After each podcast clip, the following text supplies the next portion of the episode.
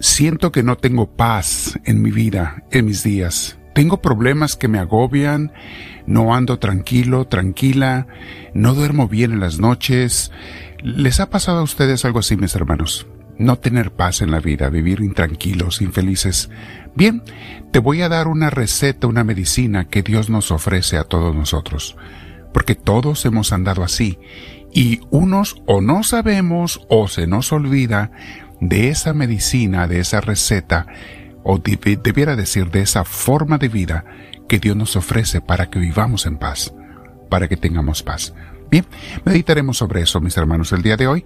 Te invito antes a que te sientes en algún lugar, en un lugar tranquilo, ponte audífonos si los tienes. Vamos a sentarnos con la espalda recta, nuestro cuello y hombros relajados y a quedar en la paz de Dios. Respira profundo, con mucha paz.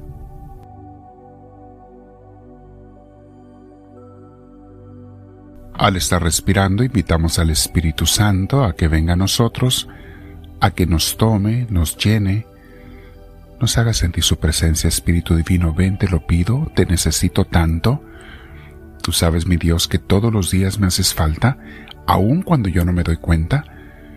Por eso, aunque no te lo pida, Señor, ven a mí, por favor, enséñame, corrígeme, así me tengas que jalar la oreja un poquito. Hazme, enséñame a vivir contigo, Señor, y hazme estar en tu presencia todos los días.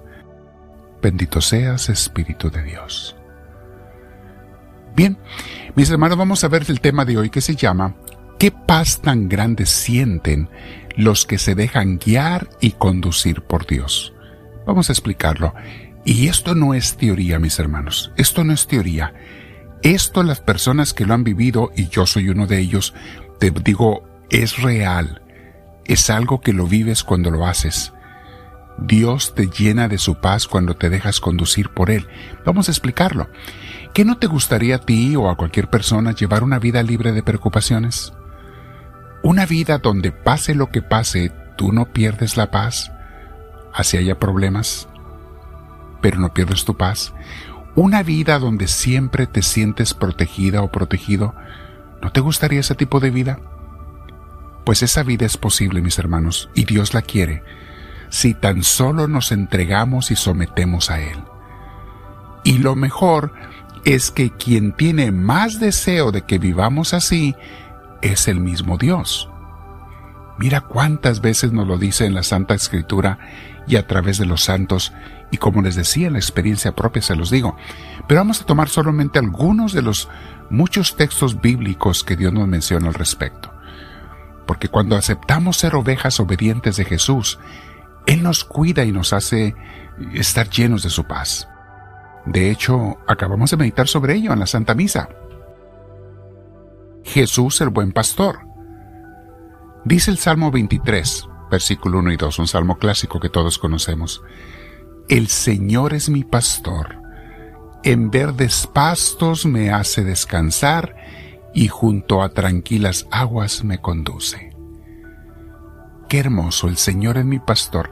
¿Qué significa que me hace descansar en verdes pastos? Que la comida no me va a faltar. Él se encarga de que tenga el alimento necesario de cada día.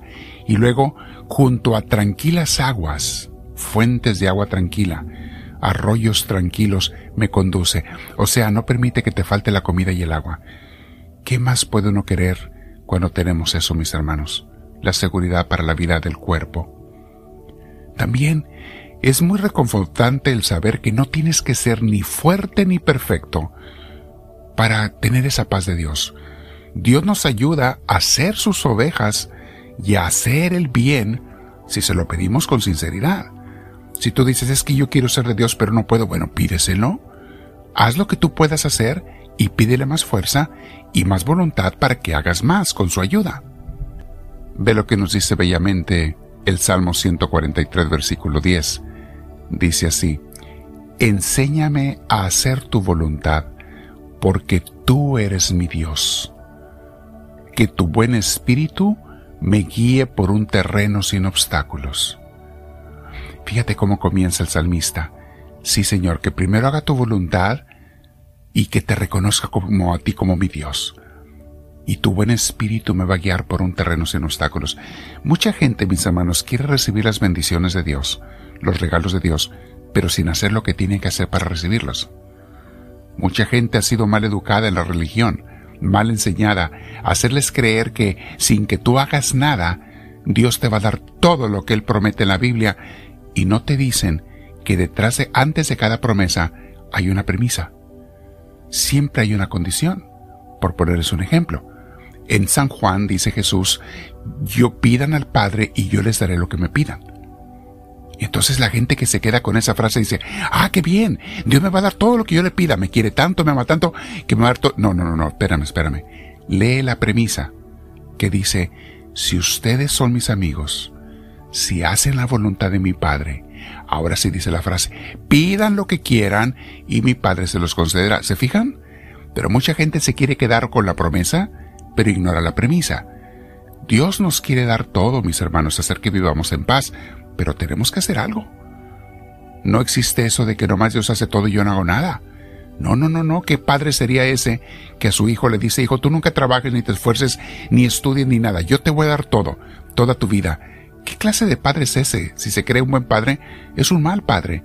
No le va a enseñar a ser fuerte ni a valerse y se va a volver una persona totalmente aburrida y deprimida, es su hijo. Bueno, en la vida, mis hermanos, siempre hay y habrá momentos difíciles. Pero si sentimos a Jesús, si sabemos que somos sus ovejas porque nos portamos obedientes, aunque a veces fallemos, pero le pedimos perdón y nos acercamos, si somos ovejas de Jesús, Él nos protege y nos acompaña. El Salmo 23, versículo 4 dice, Aun si voy por valles tenebrosos. O sea, voy a pasar por momentos difíciles en mi vida. Aun si voy por valles tenebrosos, no temo a peligro alguno, porque tú estás a mi lado, tu vara de pastor me reconforta. La presencia de Jesús te da toda la paz que tú necesitas en los momentos difíciles de la vida. La presencia de Jesús. La Biblia, mis hermanos, usa en el Antiguo Testamento la frase de temor de Dios, tener temor de Dios, debemos tener temor de Dios. Y la gente no sabe interpretar esa frase, sobre todo cuando no estudian Biblia, exégesis bíblica, en una buena universidad. Temor de Dios no significa tenerle miedo a Dios, significa darle su respeto y su lugar a Dios. Que lo tomes en cuenta y lo reconozcas como Dios, eso es temor de Dios. Y dice el Salmo 111.10, el principio de la sabiduría es el temor del Señor. Buen juicio demuestran quienes cumplen sus preceptos. Su alabanza permanece para siempre. Palabra de Dios. La sabiduría comienza por allí, por darle al Señor su lugar, por no ignorarlo en la vida como mucha gente hace, por obedecerle, por preguntarle qué es lo que Él quiere y hacer su voluntad, no la mía. El que se esfuerza por vivir de acuerdo a Dios, mis hermanos, vive en paz. Durante el día descansa en paz. Durante el día goza de la paz de Dios y en la noche descansa en la paz de Dios también. Es algo muy hermoso. Dice Eclesiastes 9:7 Anda, come tu pan con alegría, bebe tu vino con buen ánimo, que Dios ya se ha agradado de tus obras. Tienes derecho a estar en paz y Dios te la da cuando te esfuerzas por hacer las obras de Dios. Si tienes debilidades, no te preocupes, todos las tenemos. Pero cuando te sometes a Jesús, le pides y Él te va a dar su fuerza para cada día. Hebreos 13 del 20-21 dice, El Dios que da la paz levantó de entre los muertos al gran pastor de las ovejas, a nuestro Señor Jesús, por la sangre del pacto eterno. Que Él los capacite en todo lo bueno para hacer su voluntad, y que por medio de Jesucristo Dios cumple en nosotros lo que le agrada. A Él sea la gloria por los siglos de los siglos. Amén. Quédate pensando en el Señor, mis hermanos. Decídete si te vas a someter a Él, si quieres vivir en paz confía en Él y no en ti. Ya sabes cómo vivir en paz en esta vida. Dile, háblame Señor, que tu siervo te escucha.